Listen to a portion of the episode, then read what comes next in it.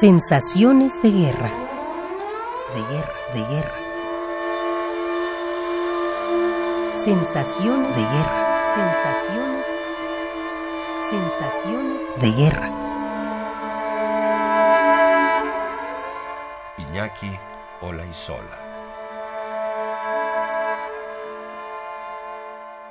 Bueno, yo me siento francamente indignado y preocupado porque en primer lugar, significa una violación a los acuerdos internacionales, a las normas básicas de convivencia internacional, y eso puede tener implicaciones, o seguramente tiene implicaciones enormes para todos los ámbitos en diversas latitudes, y, en particular para la gente de Irak, pues sin duda, pues significa enormes sufrimientos, están padeciendo desde falta de los servicios más elementales hasta falta de alimentos y ni qué decir de los efectos inmediatos de los bombardeos y los efectos de la guerra, ¿no? Entonces es sin duda preocupante lo que está padeciendo esta gente y las implicaciones que tiene hacia el futuro, ¿no?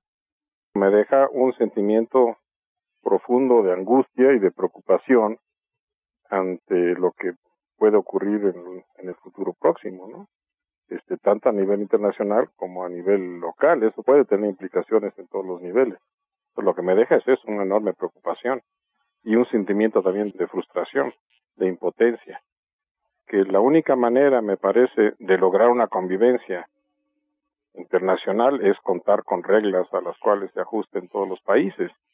Y lo que ha demostrado Estados Unidos, que no es nuevo, no es absolutamente nuevo, pero, pero lo ha demostrado hoy con una brutalidad y una frialdad impresionantes es que no existe ningún orden internacional y eso pues es frustrante, ¿no? Porque me parece la única manera de convivir.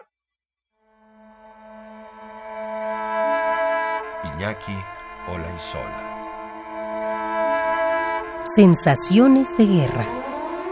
De guerra, de guerra. Sensaciones de guerra. Sensaciones Sensaciones de guerra.